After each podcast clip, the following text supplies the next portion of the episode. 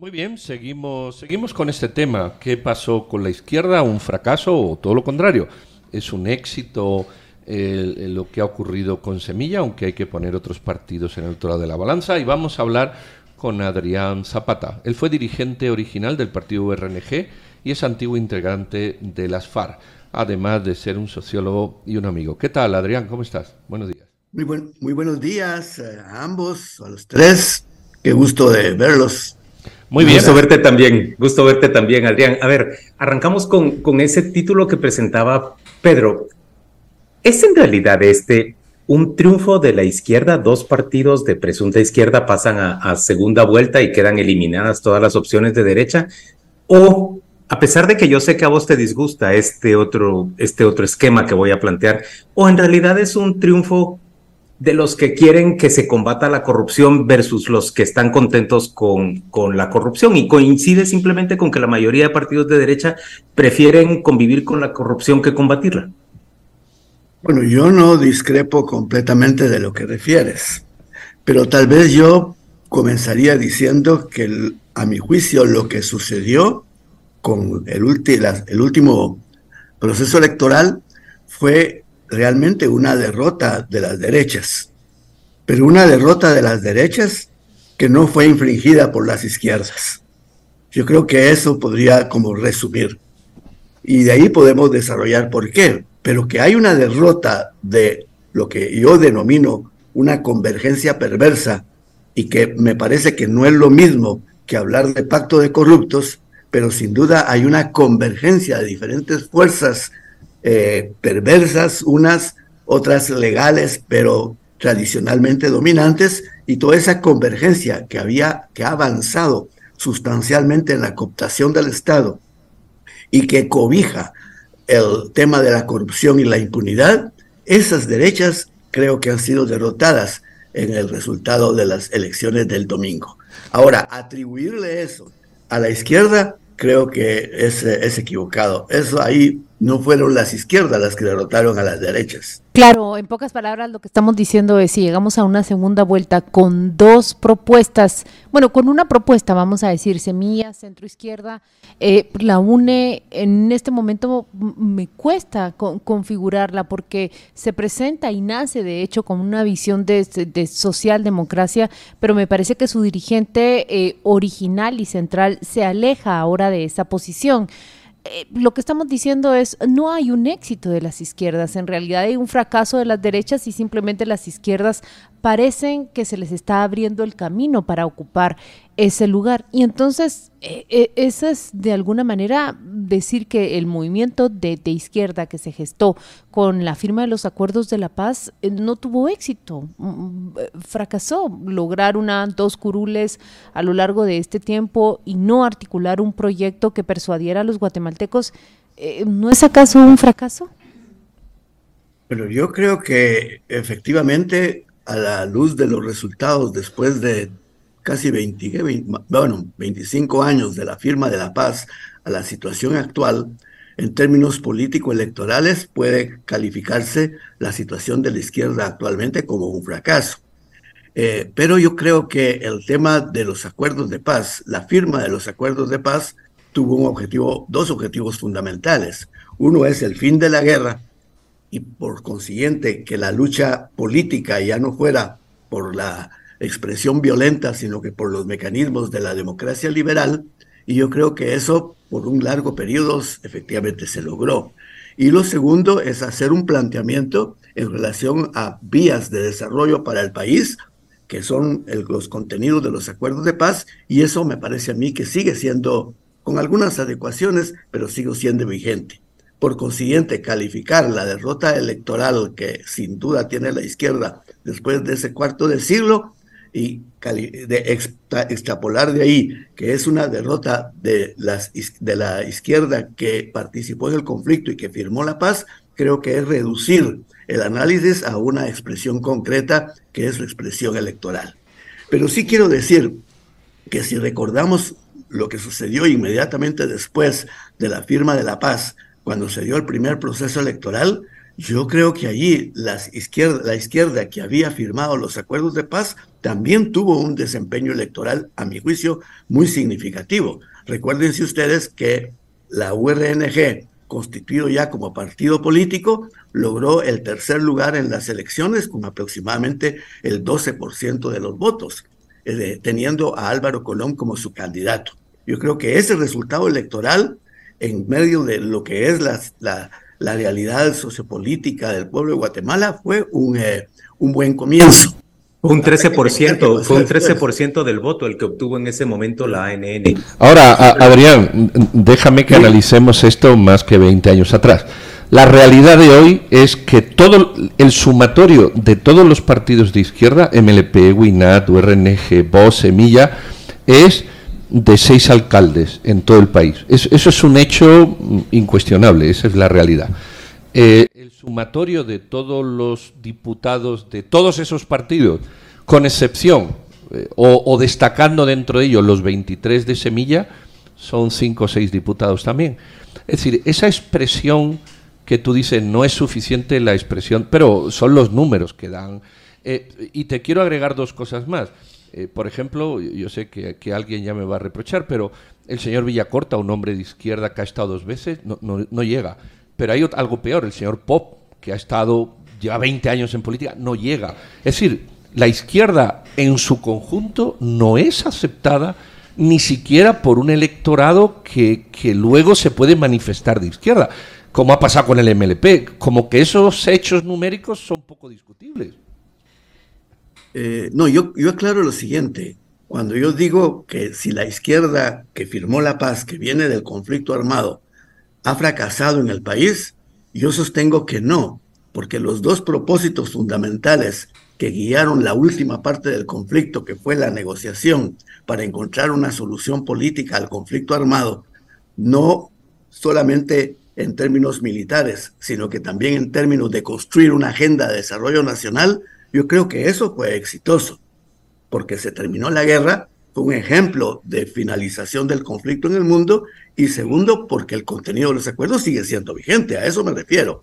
Ahora, lo que digo es que analizar simplemente el resultado electoral del domingo pasado y los últimos resultados electorales para extrapolar de ahí la calificación de si la izquierda que estuvo en el conflicto, que firmó la paz, fracasó o no en función de los intereses nacionales, es donde me parece que esa, ese análisis segmentado del resultado electoral eh, debería de ser ampliado para ver cuál es el aporte realmente de esa izquierda que estuvo en el conflicto. Pero coincido que los números son los números. Es más, yo creo que qué mayor expresión de fracaso de las izquierdas que tienen cinco partidos políticos y cuatro candidatos. Eso, eso, eso es real, eso es innegable. Parecerse a la derecha. Analizarlo. Es parecer, es, es incurrir exactamente en lo mismo que la derecha, que se atomizan y se fragmentan en un montón de expresiones. Y por lo tanto, tiende a promoverlos hacia el fracaso. Exactamente. Muy bien, don Juan Luis, tú querías uh, preguntarle. Sí, a, mí me gustaría, me, gustaría que Adrián nos diera su análisis. Para él, ¿qué significa el movimiento para la liberación de los pueblos y su rendimiento en estas elecciones? Y del mismo modo, me gustaría que nos dijera qué piensa de Semilla como partido político y de su rendimiento en estas elecciones. Bueno, sobre lo primero, yo creo que esa es una expresión bastante auténtica de las visiones y las perspectivas y los sueños de los pueblos indígenas, el caso del MLP. Y creo que tienen una contradicción muy grande porque se posicionan absolutamente como antisistemas, pero al mismo tiempo pretenden participar en el sistema. Y yo creo que no es la única experiencia. Y en México, por ejemplo, sucedió con el movimiento zapatista. Si al final de cuentas no se plantearon luchar por el poder del Estado, pero pretendían reivindicar los derechos de, e identidades de los pueblos indígenas y finalmente se quedaron circunscritos a experiencias que todavía están vigentes, muy significativas del movimiento zapatista allá en Chiapas, pero no incidieron en la configuración del poder político del Estado. Y yo creo que esa es la gran contradicción que tiene el MLP. Si son antisistema, pero están participando en el sistema y el sistema mismo los expulsó. Y le son leales al sistema. Mira cómo, mira cómo se comportaron de, de leales durante este proceso que acataron todas las disposiciones del Estado y se quedaron de brazos cruzados y así les fue. Sí, porque sigue expresando la contradicción, es decir, es un Estado que no reconocen como el Estado que expresa sus nacionalidades, pero no lo es. Que, por supuesto que no lo es, porque ese es el problema de fondo. Si ante eso, ¿qué es lo que va a prevalecer? La imposición del esquema democrático como, como Occidente lo ha construido, que no lo estoy criticando porque no es absolutamente malo, pero no, no integra esas visiones eh, propias de los pueblos indígenas. Ese es el gran problema, creo yo, que afronta el MLP. Y en relación a, Semilla, eh, yo creo que el tema ideológico no fue el tema que estuvo en, en conflicto, eh, visto superficialmente, pero en términos más profundos y volviendo a los acuerdos de paz, si cuando nosotros firmamos la paz el planteamiento era incorporarnos a la democracia liberal y construirla a partir del Estado republicano, cuando en el devenir de los últimos años ese carácter republicano del Estado que es fundamental para la democracia occidental, la democracia liberal en la cual eh, estamos eh, incluidos, pero cuando es cooptada la institucionalidad de la manera que ha sido cooptada en Guatemala, esa institucionalidad está en proceso de desaparición. Y entonces, este voto que ahora se dio, este resultado electoral, que lo que produce, sí, que lo que lo produce sin duda es el hartazgo de del, del, sistema y, del, y de la corrupción y de la impunidad, y eso pasa por recuperar la institucionalidad del Estado. Entonces, eso es lo que ahí se expresó, esa contradicción entre el status quo construido en los últimos años y el intento de de la población de rechazar esa corrupción y esa impunidad y esa cooptación del Estado para tratar de construir algo nuevo. Tan es así que ahora las fuerzas que pretenden mantener esa situación de cooptación están tratando de darle una interpretación manipulada de los contenidos ideológicos que podrían prevalecer en este proceso electoral. Al punto, por ejemplo, que todo el tema de la agenda 2030, tergiversando todo lo que eso es, al punto de que temas tan concretos y tan específicos como la familia, como el aborto, como el matrimonio igualitario, etcétera, que no, no, que, que, no son parte, creo yo, del conflicto ideológico eh, que existente en Guatemala, se están tratando de poner en primer lugar para darle un contenido ideológico falso, manipulado a la lucha política en esta segunda etapa. Ahora, yo, yo quisiera preguntar porque escucho mucho que nosotros medimos el éxito o el fracaso tanto de las derechas como, y como de las izquierdas en términos del desempeño que tienen en las urnas. Mira, estamos hablando de un, un fracaso de las derechas, eh, pero en, si lo si lo valoramos con los mismos indicadores que estamos valorando a la izquierda, en realidad la derecha no tiene ningún fracaso. Tienen en una suma muy rápido en el Congreso colocados 95 diputados. Eso te hace, eh, ya eh, estás cerca de hacerte una mayoría calificada. Em, y ¿a qué va mi punto? A que pareciera que estamos eh, haciendo sumas y restas y cómo es el desempeño en las urnas, eso significa el éxito o el fracaso. Entiendo que la democracia también contempla a las minorías. Y a la vez me estoy diciendo en la mente, bueno, pero si vas a ser siempre minoría, ¿es eso lo que buscas? Eh, ¿Hay algo más allá que debemos tomar en cuenta que, no sea simplemente el juego de sumas y restas en, las urnas? Por supuesto, yo creo que son los avances programáticos que se logren por las fuerzas políticas que participan. Si después el, resultado electoral crea mejores condiciones para avanzar en, las, los planteamientos programáticos que los partidos están expresando, o los que no están expresando, pero son los que en la práctica están impulsando. Entonces yo creo que a pesar de reconocer que la composición del Congreso es la que conocemos y que no es nada esperanzador, digamos, pero que el, el Ejecutivo haya, eh, está a punto con grandes posibilidades de que pueda ser eh, eh, ganado por una fuerza política nueva, que es sin duda una fuerza progresista y que a mi juicio es parte de toda esa diversidad de pensamientos alternativos, entre los cuales está la izquierda, yo creo que esa fuerza esté a punto de poder conquistar el poder ejecutivo, creo que eso es una, un avance significativo para las fuerzas progresistas. Eh, eh, yo estoy de acuerdo que es un avance significativo, pero, pero no deja de ser un fracaso, Adrián. Yo veo que se quiere justificar lo injustificable. Un, un win-up que no, que no pega es un fracaso eh, como concepto de izquierda que ya fue alternativo antes que Semilla. Una ORG que lleva más de 20 años en el panorama político y voy a decir unos números que no son correctos, ¿verdad? Pero obtiene un alcalde y un diputado después de 20 años y 36 años de conflicto. Eso es un fracaso absolutamente. Claro, puedes decir, no, pero en La Paz fueron, sí, claro, eh, ha sido elemento pero, pero los números te dicen que no pegan, no pegan ni en los territorios en que están. Un MLP que desaparece, no pegan.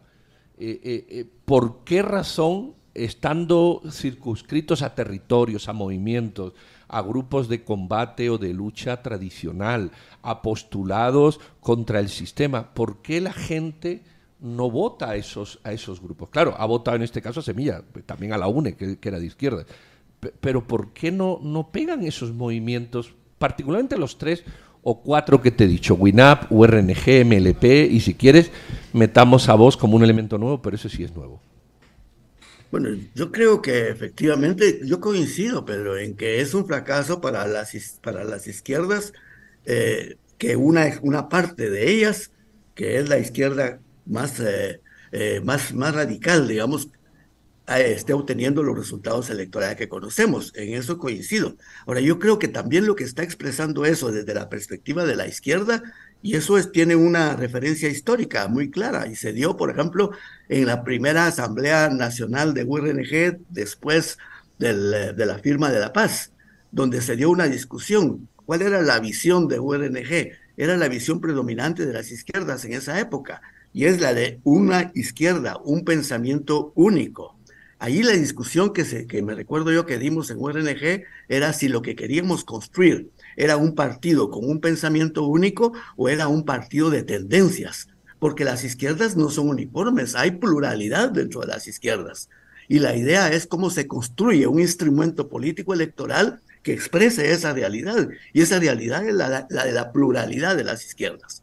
La izquierda tradicional, que yo creo que efectivamente se puede expresar en URNG y más, y, luego en WINAC, yo creo que esa es la izquierda que efectivamente, sin dejar de valorar el aporte histórico que dio, me parece que no entendió la nueva situación que se creó en, en, Guatemala, donde las izquierdas ya no eran la que estaba de un lado librando la guerra, sino que se incorporan una serie de pensamientos, de visiones que son progresistas y que deberían de haber encontrado un instrumento donde esa pluralidad se pudiera expresar.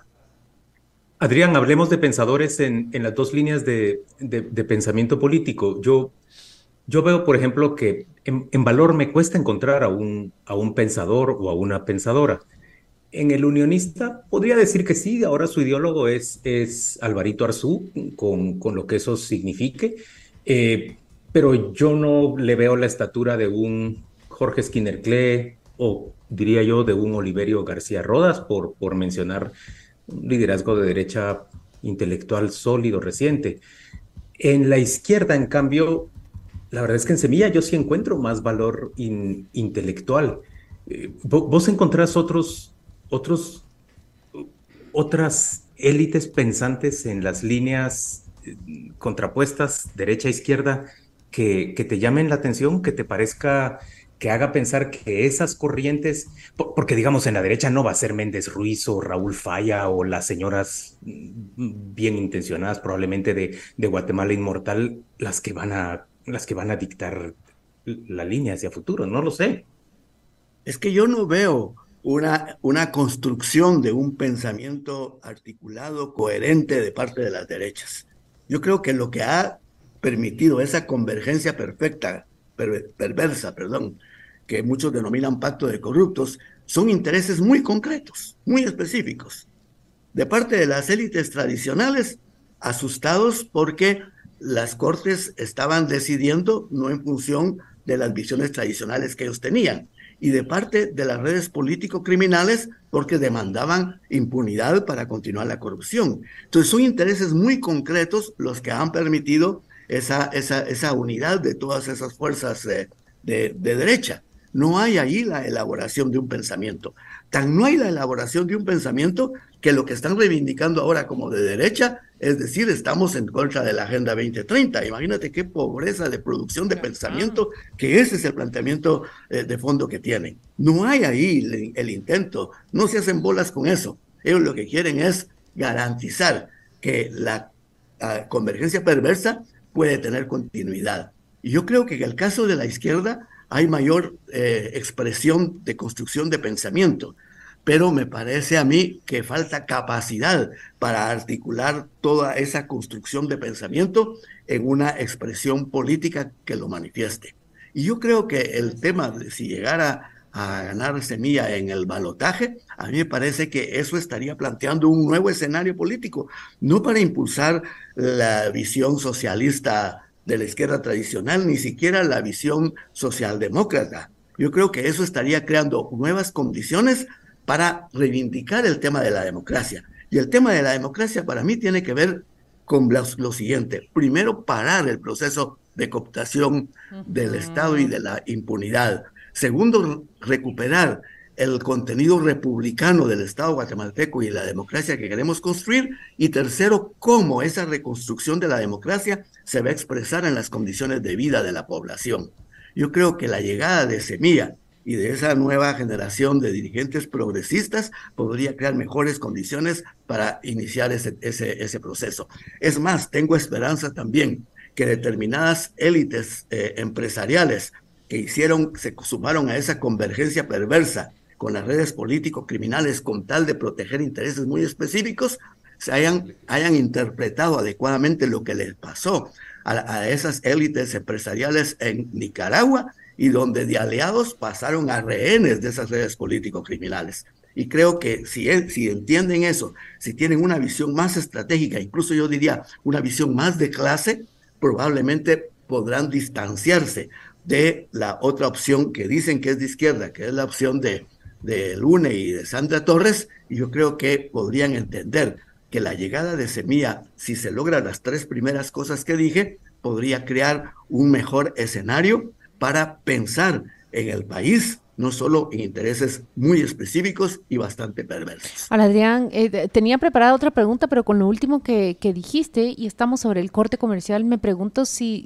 existe ese espacio de reflexión y si existen esos representantes en las élites que puedan y que, sean capaces de llegar a, a, ese espacio y a esa conclusión que tú has enumerado. Ver, no, no, no. Eh, mm, eh, eh, cogobernar, cogobernar con, con, con, estos partidos ha sido un error y apostarle pues a crear un proyecto de derecha desde, desde cero. Yo sé, estamos sobre la pausa comercial, pero eh, tu última intervención me, me, hace preguntarte esto. Yo, yo creo que esta es la oportunidad. Incluso a mí me parece que la empezaron a ver al final del proceso electoral cuando las élites se dividieron y unas siguieron esquemáticamente, igual que la izquierda tradicional, apoyando a Azul y Ríos, y otra parte empezó a ver otras alternativas, incluso oportunistamente me parece a mí que muchos de ellos le aportaron, le, apostaron a Mulet. Yo creo que ya tienen suficiente experiencia comparada con Nicaragua y otros lugares y suficiente experiencia en, la, en el propio país para darse cuenta que esa, esa, esa relación con las redes político-criminales es una copta, eh, eh, eso no es una alianza, esos son van a, terminan siendo rehenes de esas redes político-criminales y yo creo que esta es la oportunidad que tienen para que se reconstruya un escenario político, un escenario de reconstrucción democrática y republicana, donde ellos puedan tener más espacio para eh, plantear de manera más explícita su propuesta programática de derecha, sin duda, pero que tenga posibilidades de competir, no bajo la, la, la, cooptación de la institucionalidad por parte de las mafias político-criminales. Ojalá lo entiendan. Yo creo que yo estoy optimista en eso.